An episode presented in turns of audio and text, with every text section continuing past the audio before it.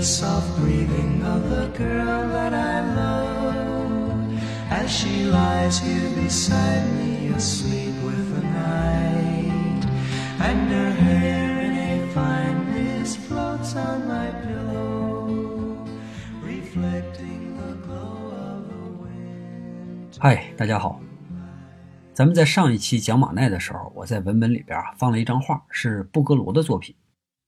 当时放这张画的目的呢，就是想让大家知道马奈在那个时期他所在的沙龙的环境。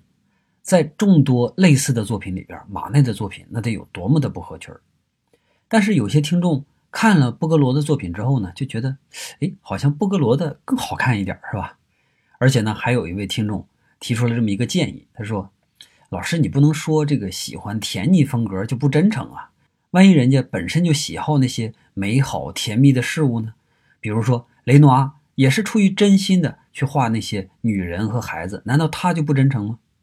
我看了这些留言之后呢，觉得这些听众实际上表达的都是差不多的意思，只不过有的温和一点，有的更愿意坚守自己的态度。那关于这个问题，我是怎么看的呢？首先，我先表明态度，我一点儿都不反对布格罗，而且呢，我也不反对甜腻的东西。实际上我也很爱看这个东西，就跟我喜欢吃哈根达斯、喜欢看美女是一样的。我们都是普通人，有普通人的需求，那再正常不过了。而所谓的这个普通人的需求呢，就是自古以来，自我们从动物时代以来，那我们的基因里边在不断的被写下的那些原始欲望的代码。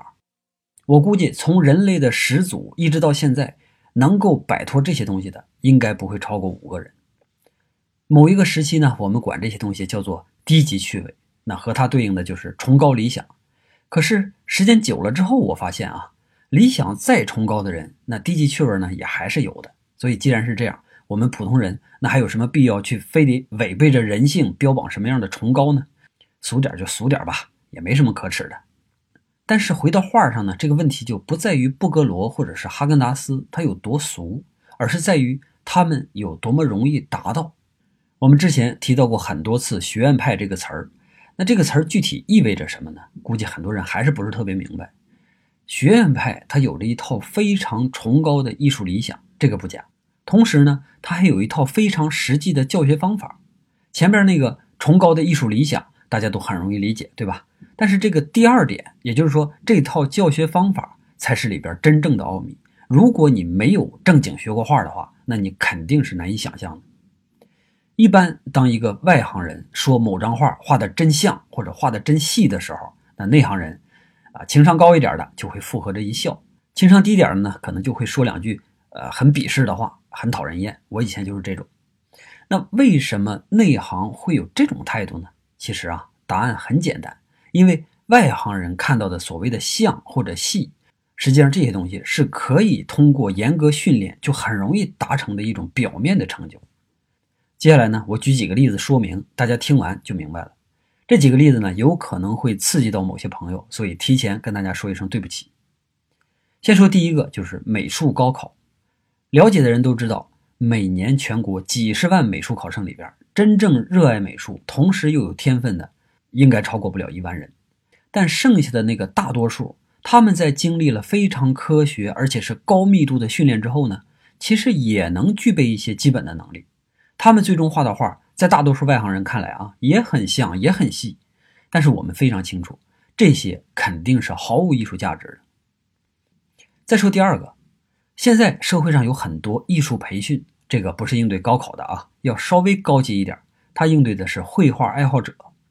我有一个朋友就办了一个类似的超写实培训，在二十天左右的时间里边，只要你按照他的方法，一个零基础的人也可以画出。看起来很逼真的素描，他还曾经给这套方法呢起过一个比较洋气的名字，叫做数字素描。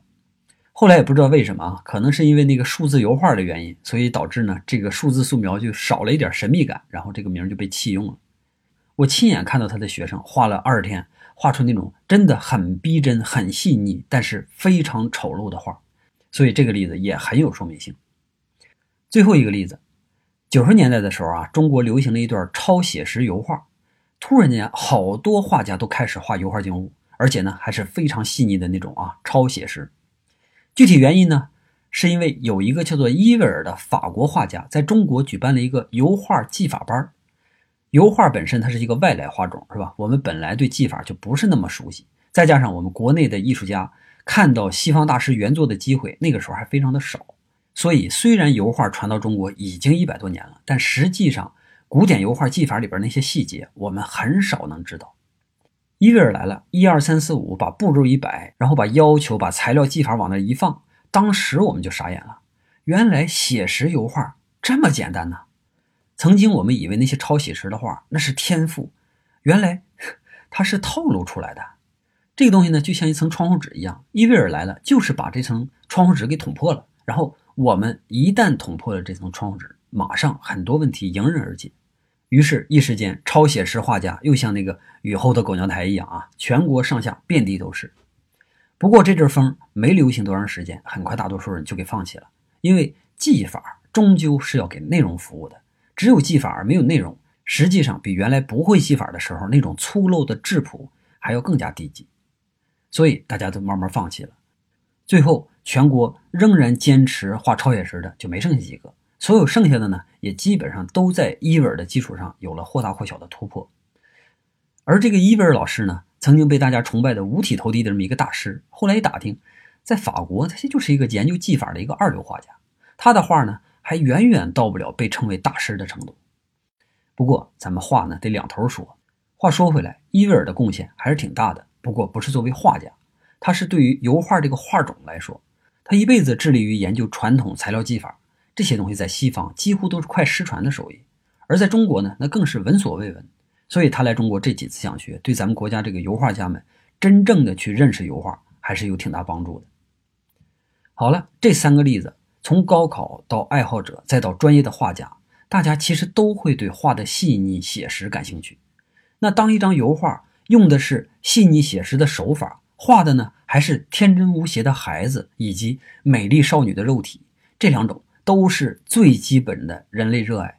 他俩放到一起，谁会不喜欢呢？所以布格罗一定会受欢迎。不单是他，跟他追求一致的能力上比他还要差一些的人，也一样有市场啊。那现在重点就来了，一个画家的画达到这种水平，有多大的难度？通过我们刚才的分析，你就会发现。只要是受过严格的学院派训练，一个稍有天分的人，基本上都能画成这样。可能你会想，不能吧？随便谁都能画成这样？当然不是随便谁啊，但是画成这样的绝对不在少数。那当今中国，我认为一万人不在话下。接下来我再给大家讲一个段子。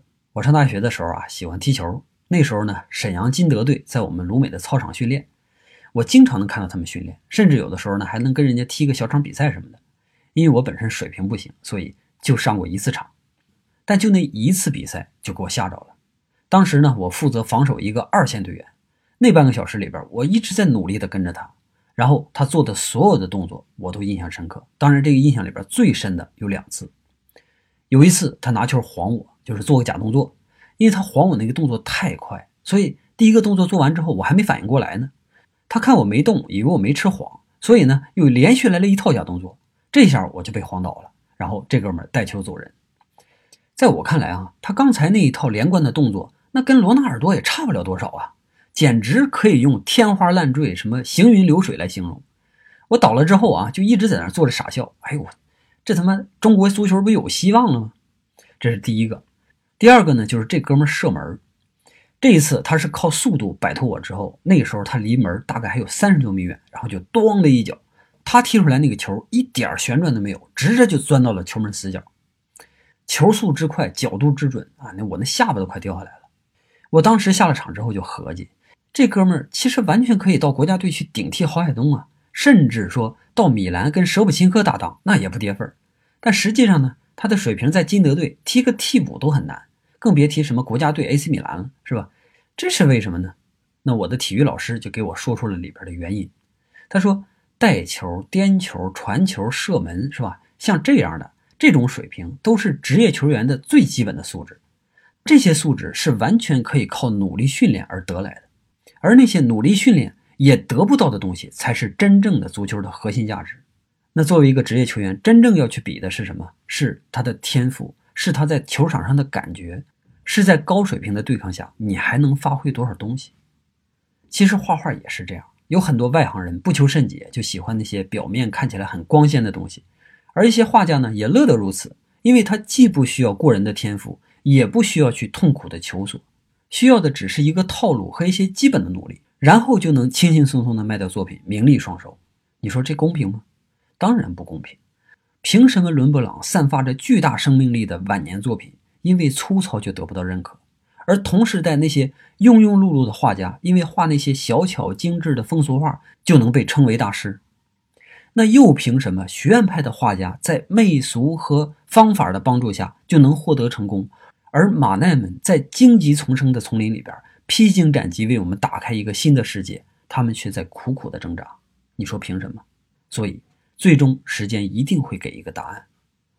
布格罗是所有学院派画家里边最优秀的。他也有足够的天赋，但是他在艺术史上的地位和马奈比，那完全不是一个级别。因为像马奈一样的这种大才，整个艺术史上也没有几个。好了，咱们总结一句话吧。虽然这句话有那么一点负能量，但它毕竟是真的。对于艺术来说，和天赋才华无关的都没有价值。就算一张画有着最好的技巧，有着最大的努力，但只要是你缺了才华，那它只能算是一个。优质的工艺品，工艺品和艺术品之间有什么区别？工艺品可以传承啊，你祖上是雕玉龙的，是吧？你还可以雕玉龙，即使你和你的先辈雕出来的东西一模一样，也不丢人，搞不好呢，还能因为保持传统获得一个什么大师称号什么的。但是作为艺术家，你一旦选择了这条路，就意味着你已经失去了模仿任何一个已知画家的资格，你必须要走出自己的路。你必须要画出新的成就，因为只有如此，你才能配上人们对于艺术的敬仰。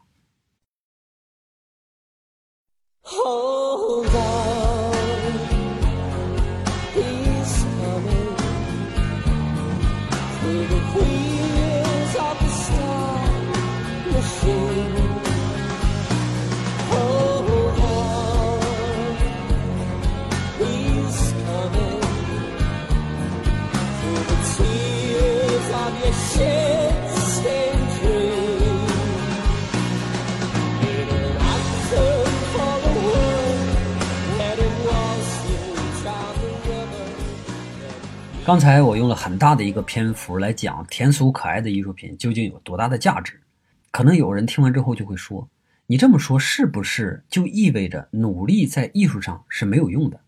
当然不是啊，努力对于任何事儿都有用。中国有一句古话叫做“没有功劳也有苦劳”，只不过呢，这个苦劳的价值和功劳那完全是两码事。不过话还得说回来，任何功劳都是苦劳堆积出来的。任何大的才华也都需要不懈的努力才能去彻底绽放。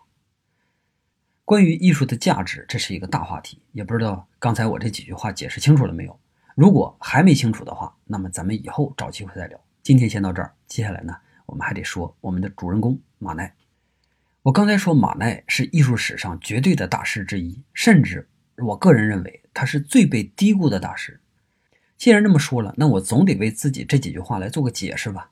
那为什么他就这么优秀啊？是吧？难道是因为奥林匹亚和草地上的午餐那两幅画所引发的那个争议，他就优秀了吗？那当然不是。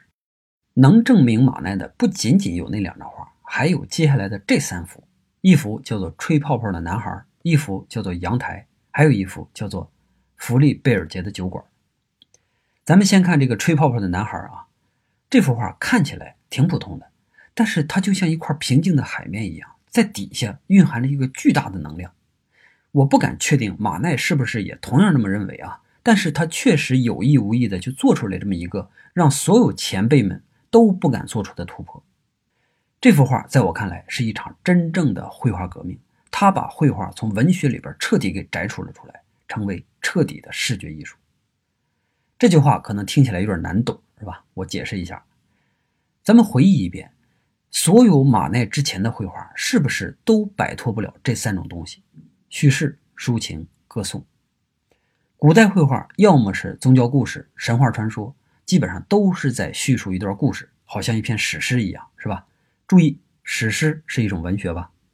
另外还有一批画呢是肖像画，某个达官贵人或者是市井传奇，那你给这些人画画，不但要画出这些人的人物特征，还要帮助人家去塑造出他的光辉形象。这是什么？是人物传记，它仍然是一种文学。最后，除了历史画和肖像画以外，还有什么风景画和静物画？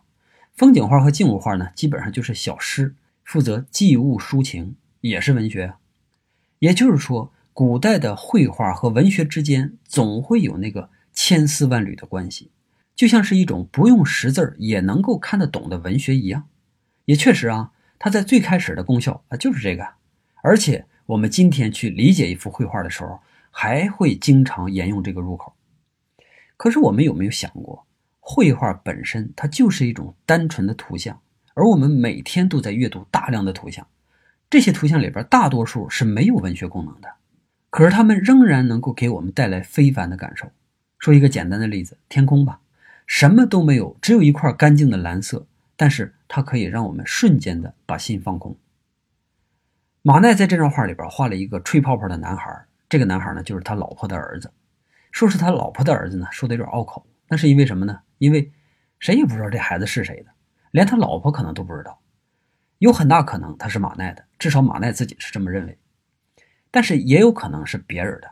有这么一个传言，说马奈的老婆当时在马奈家当钢琴教师，后来呢突然间离开，那是因为什么？因为他和马奈之间的恋情被马奈的父亲发现了。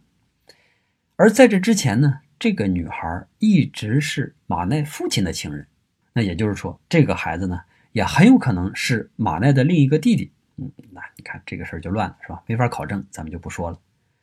就是说，这个半大的男孩吧，这个男孩正好处于他人生里边最尴尬的一个年龄。首先，他已经不再天真了，但是呢，他还没成熟到能够足够认清自己的时候。这个时候正好是什么？正好是在。不具备任何现实依据的情况下，就可以做到唯我独尊的那个时期，是吧？我看过唯一一部描写这个年龄的这个文学作品，就是《麦田里的守望者》。但是，《麦田里的守望者》啊，已经是马奈一百年之后的事儿了。马奈把这个男孩放到了一个孤独的现实空间里边，这个画面里边除了他以外，再也没有任何其他的信息。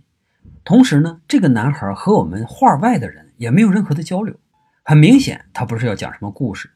他也不是给这个男孩做什么留念，我们更看不出马奈试图在这张画里边表达什么样的感情，他就是留下这么一个突兀的图像，让我们自己去理解，然后去寻找其中的奥秘。为了避免观看者陷入到细节当中引发歧义，是吧？马奈呢把人物画得非常粗糙，以至于你一眼就可以看到画面里边的全部内容。这个东西就像什么？就像刚才我们说天空。就像天空里边如果有一团云的话，你马上就会把注意力集中到云上，你就会愿意把这个云想象成某种其他的形象，而忘记了那个大面积天空的存在。马奈非常清楚这一点，所以他提前把所有让人转移注意力的那种可能性都给屏蔽掉了。现在就是一个观者和他面前这个黑洞洞的空间内那个静止的男孩，那个男孩像一座粗糙的木雕一样就站在那儿。我们看起来这好像是一个非常平常不过的场景，但是他在马奈的笔下居然产生了一种超现实的幻觉。这是一个看起来已经没有时间、没有生命的空间，而这个男孩呢，是偌大的这个空间里边唯一的一个存在。肥皂泡这个主题，马奈不是第一个画的，以前呢也有人画吹肥皂泡，基本上画它就是为了表现虚无或者破灭之类的这种预言。马奈并没有模仿前人去捞一把廉价的伤感，而是去创造出了一种难以置信的真实感。在他的画面前，我们的观众很容易感受到疏离，也会感到近在咫尺的人没有办法交流的那种痛苦。同样，还有可能感觉到一种无法言表的不安。注意，我们每一个不同的观画的人，在这张作品面前有了意义。这些都是这个简单的图像所带来的，但是它来的太早了，以至于。当时全世界都没有办法看懂，直到一百多年以后，比利时的有一个画家叫做伯里曼斯，被同样的不安所触动，才让这种空间重新唤醒。我在下面呢也放了一张伯里曼斯的作品，大家可以感受一下。也可能我们通过这位当代的大师的作品，更容易去理解马奈的价值。这张画画于一八六七年，接下来呢他又画了枪毙马克西米连诺一世。然后画室的午餐以及左拉肖像等等几张非常非常重要的作品。但是因为时间关系，我们就简单说一下啊。先说第一个，这个马克西米连诺一世啊，是个贼可怜的王子。他本身是一个进步人士，满脑子都是现代思想。可惜他出生在全欧洲最陈腐的哈布斯堡家族。他最后当上墨西哥的皇帝，纯粹是一场政治阴谋，本身跟他没有任何关系的事儿啊。结果呢，他在英法这些大国的怂恿下，到了叛军四起的墨西哥上任。他一上任就宣布了一大堆对墨西哥人非常有利的现代条例。明摆着，他就是要为墨西哥谋福利来着，就是要好好建设墨西哥来着。但是啊，当时杀红了眼的这个墨西哥人，在他隔壁邻居就是美国的介入下，已经不允许在这片大陆上存在一个皇帝了。所以，甭管你这个皇帝有多好，那我这个军事独裁有多坏，反正这个皇帝是一定要杀的。一开始，这个英法呢，尤其是法国，还答应帮他。后来看。在这个墨西哥好像再也捞不着什么好处了，于是呢，他们就撤了。他们撤了之后，撇下了这个孤独的现在的苏格拉底先生，等在那儿受死。临死的时候，好多国际人士都给这个墨西哥的总统写信，要求释放他。这里边还包括雨果。他们说：“你不就是不想要皇帝吗？你给他放回欧洲不就得了吗？对不对？”但是这些信还没来得及飘到美洲，马克西米连诺就被枪毙了。临死前，他还以这个墨西哥皇帝的身份发表了一番演讲，说什么“我宽恕你们，也希望你们能够宽恕我，为了国家的利益，你们枪毙我吧。”说完，英勇就义。这个事儿呢，传到法国之后，马奈就把所有的错都归到这个法国政府的头上。他认为，如果不是拿破仑三世为了自己的私利，就不可能会有一个这么好的人被白白的牺牲。所以他画的这个墨西哥的执行者穿的呢？都是法国的军服，而那个奥地利人马克西米连诺临死的时候戴的还是那个墨西哥的帽子。这是第一章，第二章呢是画室的午餐。画室的午餐和之前我说的那个肥皂泡有着异曲同工之处，画的呢都是一个沉默的空间，画中人和人之间没有任何的交流，气氛显得非常的诡异。那这个时候，我们观画者对这个画的理解就产生了意义。最后一张是左拉肖像，左拉肖像被认为是马奈的自画像之一。虽然马奈并没有亲自出镜，这个画里边只有一个人，但是这幅画从头至尾都是带着马奈自己的影子。比如说，墙上有三幅画，分别是一幅日本版画，一幅马奈临摹的韦拉斯圭之的小稿，还有一张奥林匹亚的复制品。奥林匹亚最简单了，那是马奈自己的作品嘛。而后面那两个呢，就是马奈的思想渊源。我们都知道他崇拜西班牙绘画，尤其是韦拉斯圭之。同时呢，他又受到东方绘画，啊，尤其是日本绘画的影响。所以这三张画算是马奈为自己的艺术梳理出了一个线索。在前面的桌子上放了一大堆书，在所有的书的最表面那一格，那本呢实际上是左拉为马奈写的艺术评论。这篇评论在报纸上发表过，然后获得了很好的反响。之后呢，马奈又把它作为了自己的个展宣言。咱们在上一期还讲过，而左拉身穿的那个黑色上衣也是马奈的专属。咱们看之前那个画室的午餐那一张，站在最前面的那个年轻人，他也是穿了一件黑色的衣服。这种大块的黑色在之前在欧洲绘画里边非常罕见，相反，他在日本绘画里边，在东方绘画里边经常出现。雷诺阿就说，东方人拿黑色当色彩去用。西方人呢，只知道拿它去掩盖未知。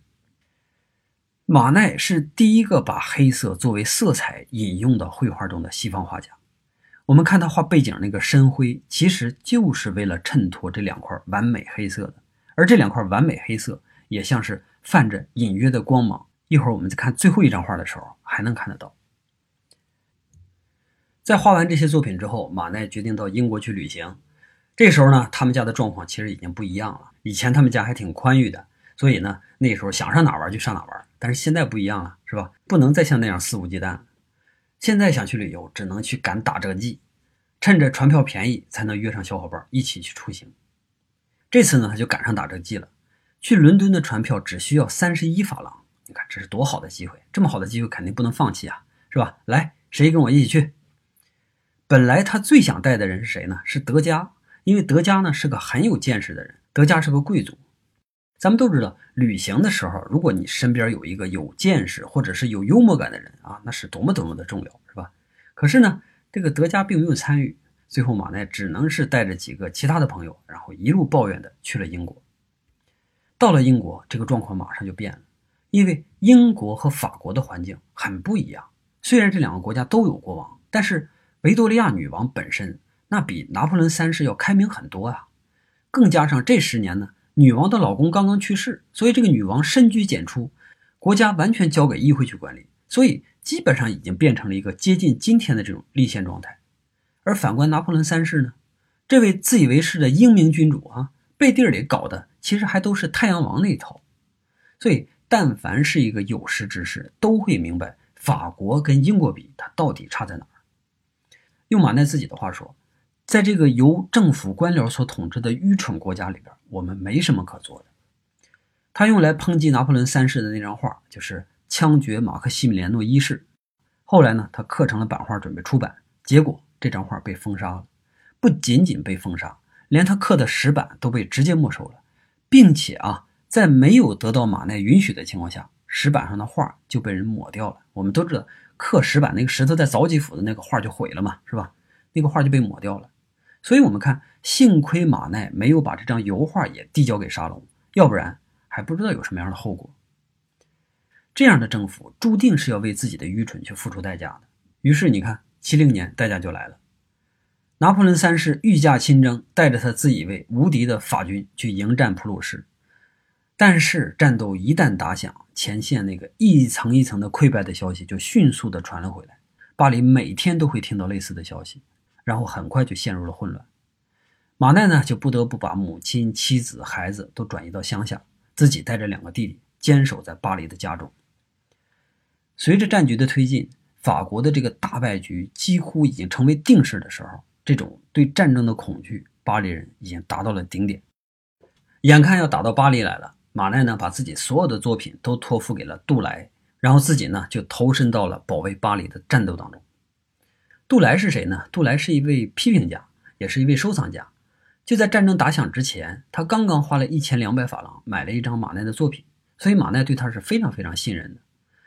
在把这个画送到杜莱府上的同时呢，他还写了一封信，在信上陈明了他所有托付的这些作品的明细，而且呢还嘱咐杜莱说：“如果我在战斗中死了，请把这些作品交给我的妻子。”而您呢，可以在《吹泡泡的男孩》或者《读者》这两幅画里边选择一幅留下来作为我的感谢。你看，从这封信上，我们就可以想象到当时的巴黎空气有多么的紧张，食品短缺，天花横行，然后整天枪炮声不断。马奈的朋友们的死讯也一个一个的传来，巴黎的街头都可以拿尸体去筑墙。这时候的马奈已经忘掉了自己是一个画家，他像所有留在巴黎的人一样。渴望着结束战争，哪怕是你拿破仑三世再回来，只要和平，那都可以接受。就这样维持了大概半年的时间，巴黎终于投降了。马奈离开了巴黎，到了奥洛龙和家人们团聚。到了那儿，他才又终于拿起了自己这个画家的身份。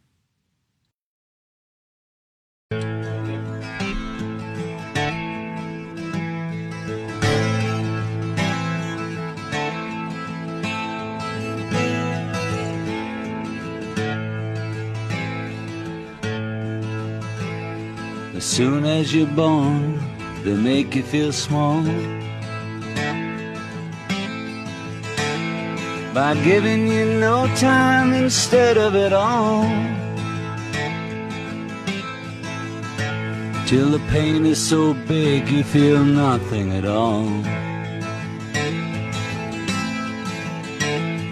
A working class hero is something to be.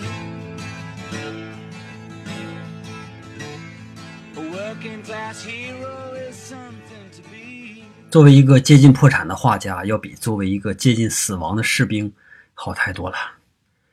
马奈看着自己胖乎乎的老婆苏珊娜说：“他们俩已经很长时间没有见面了。即使马奈周围一点都不缺乏爱慕他的女性，但是马奈呢，始终对苏珊娜情有独钟。他们之间一直保持着朋友般的友谊。苏珊娜非常懂得控制距离，她从来不会参与马奈的社交活动。”也不会去问马奈和谁在交往，也不管马奈那些漂亮的女模特到底是谁。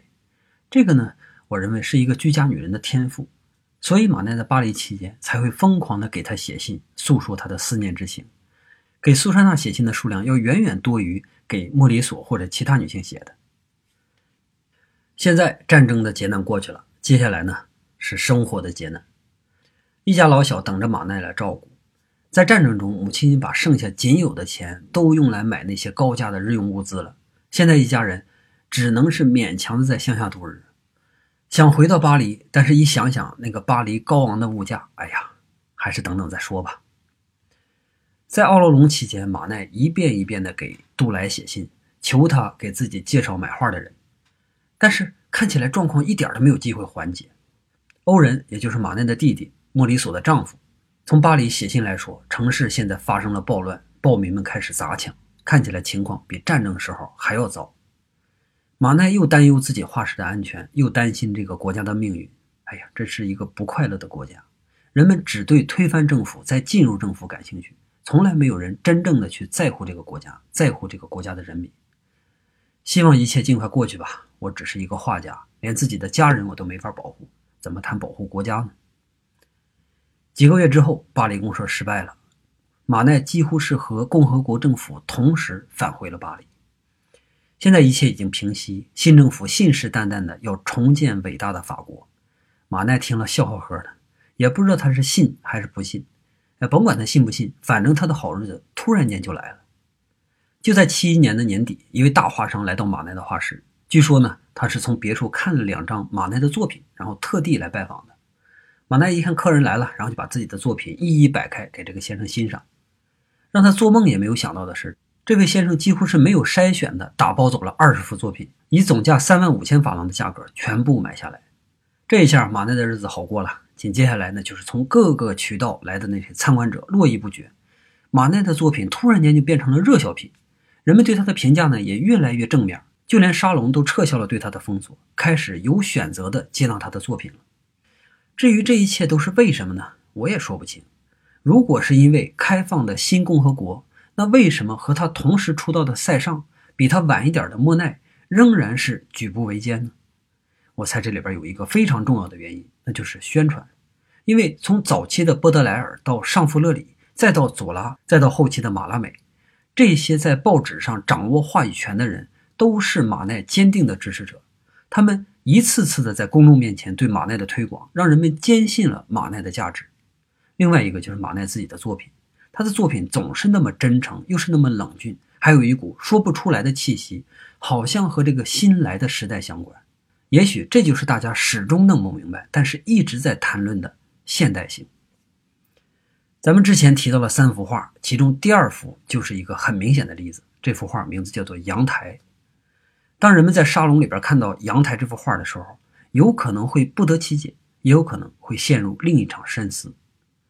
以前我们看画，画中人总是在向我们传达着什么。我们和画的关系呢，像是台下的观众和舞台上的戏剧这种关系。有的时候，演员们也会在表演里边增加一些互动，是吧？让观众也能融入到戏剧当中。但是，从来没出现过这样一幅场景：台上的演员坐在椅子上，一动不动地看着台下的观众。看着我们渴望的眼神，看着我们不知所措的那个茫然和躁动，这一刻，舞台和观众席在身份上发生了转换。我们看戏的人倒成了戏，演戏的人倒成了看戏的人，这是一种多么奇怪的状态！而马奈这幅阳台就是一幅这样的作品。画面里边是一张完整的窗户。有四个人，其中坐着的女性目光游移，好像对一切都不屑一顾一样；站着的女人呢，似乎正和某位观众对视，因为她发现了一个有趣的人；而那位站着的男性则是非常好奇地看着她，来寻找她的关注。最后还有一个躲在黑暗里的仆人，好像对一切都不感兴趣，是吧？他还在忙着成为画中世界的人。画中人和现实世界的人对等了。我们想象一下，这张画挂在沙龙里的时候，沙龙里边那熙熙攘攘的观众，不正是一台大戏吗？我们设想一下，假如我们变成卢浮宫的蒙娜丽莎，每天面对着川流不息的参观者，看着他们远远的举起他们的手机，然后踮着脚努力的想拍出一张清晰的照片，或者我们看到已经挤到前排的那些失望的观众，他们想离开，却发现挤出去比挤进来要难得多。那一刻，我们看着他们的表情，如果我们是蒙娜丽莎的话，我们还能够保持嘴角的那一丝微笑吗？蒙娜丽莎当然不是这样了，是吧？蒙娜丽莎是达芬奇精心准备的一个礼物，它就是像舞台上的名角一样，就是给人看的。但是马奈画的阳台不是，他画出来不是为了让观众看的，而是为了让观众看自己的。这个情况在当初奥林匹亚里边其实已经出现过了。奥林匹亚那个直勾勾的眼神在看着我们，他把我们当成什么？他把我们每一个人都当成他的客人。波德莱尔说：“每一个人都是巴黎的嫖客。”这句话其实就是这幅画最好的解释。角色的转换就是现代。权威的消失就是现代，马奈是第一位现代画家，这一点毋庸置疑。那为什么是塞尚被称为现代主义之父，而不是马奈呢？那当然是因为毕加索呀。在现代主义还没有定性之前，毕加索这么有号召力的人，他如果说马奈是，那马奈肯定就是了。只不过呢，说实话，连毕加索都没有能够看懂马奈。他之所以说塞尚，那是因为他从塞尚身上发现了立体主义，而重构这个平面空间。确实，马奈也没有涉及到。刚才我们提到蒙娜丽莎，我这儿顺便解答一个问题啊。我们在聊蒙娜丽莎的时候，说蒙娜丽莎还有三个地方没画完，那个呢是达芬奇觉得他还没画完，而陈丹青老师说蒙娜丽莎是一张过度完成的作品。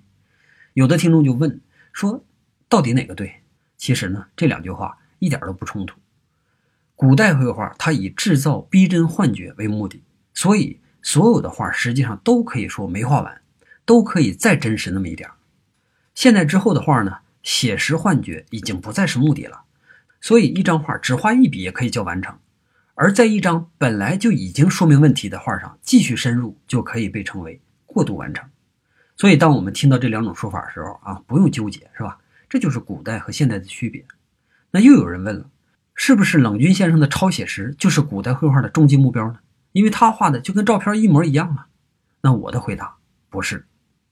冷军先生和其他所有类似的超写实都是基于高精度照片的写实，而古代人根本就不知道什么叫高清照片，对吧？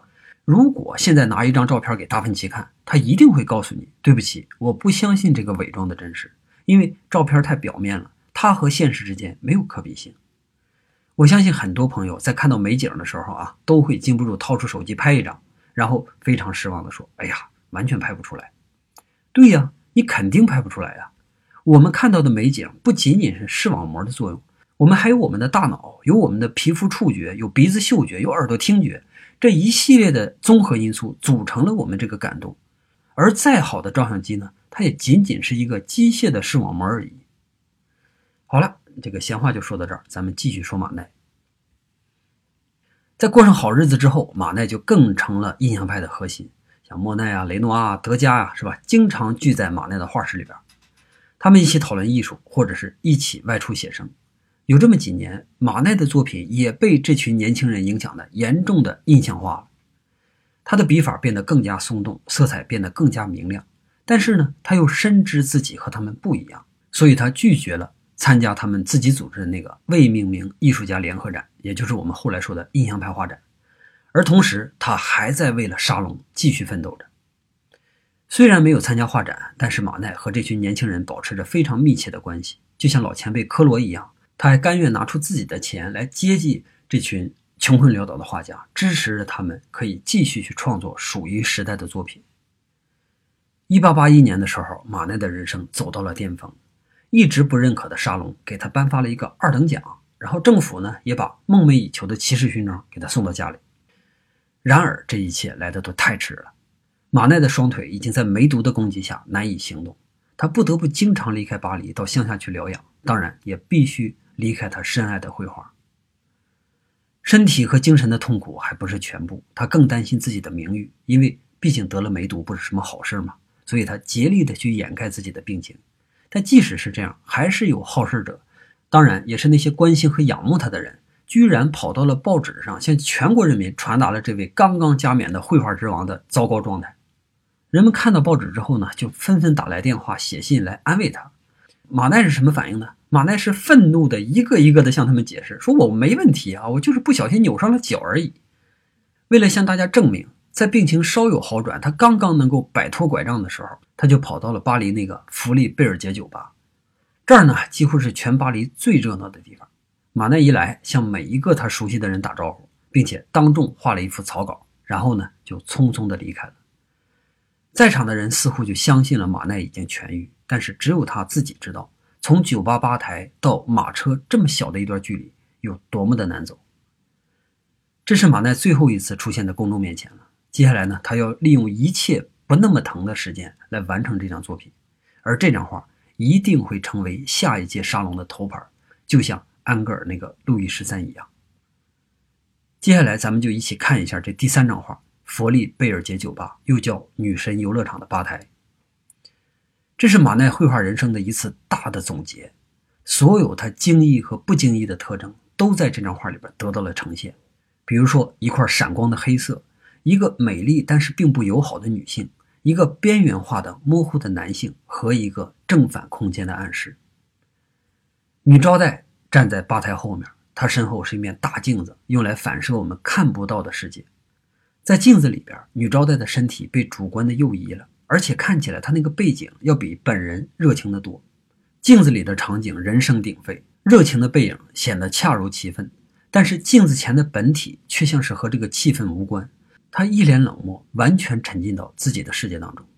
而我们每一个独立的观者呢？马奈把我们放到这儿，想让我们看到什么呢？吧台上放着香槟、烈酒、橘子和玫瑰，物质的富足让人舒适。可是女招待始终还是闷闷不乐的。我突然感觉好像在哪儿见过类似的漂亮女性，而且不止一次的见过。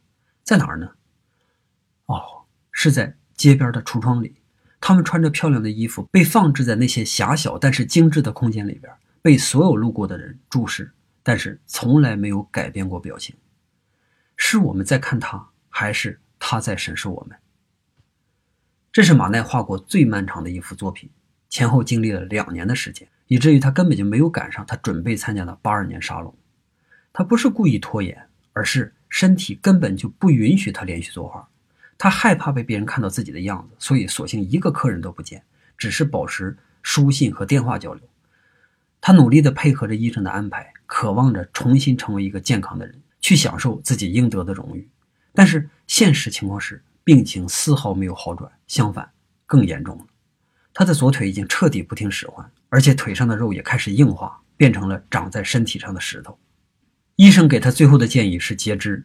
马奈抱着这一丝的希望走上了手术台，幻想着未来只有一条腿的自己仍然可以坐在画架前，描绘那一个又一个耐人寻味的场景。但是这些终究也只是幻想。手术之后，他再也没有醒过来。一周之后，心脏就停止了跳动。马奈离开了这个不快乐的人间。Take all your overgrown infants. Away somewhere. And build them a home, a little place of their own, the Fletcher Memorial. Home for incurable tyrants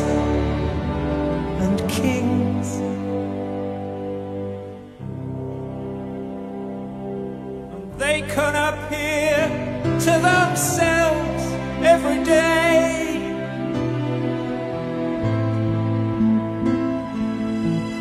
On closed circuit TV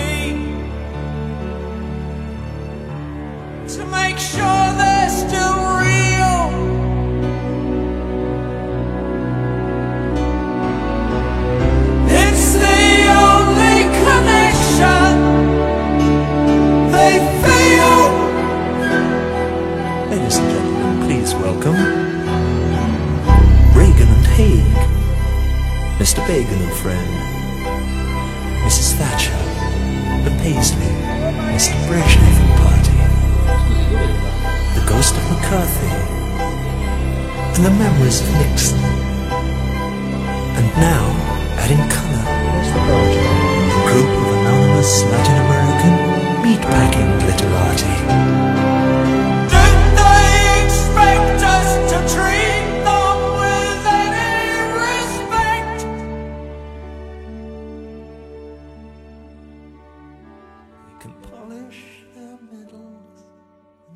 happen.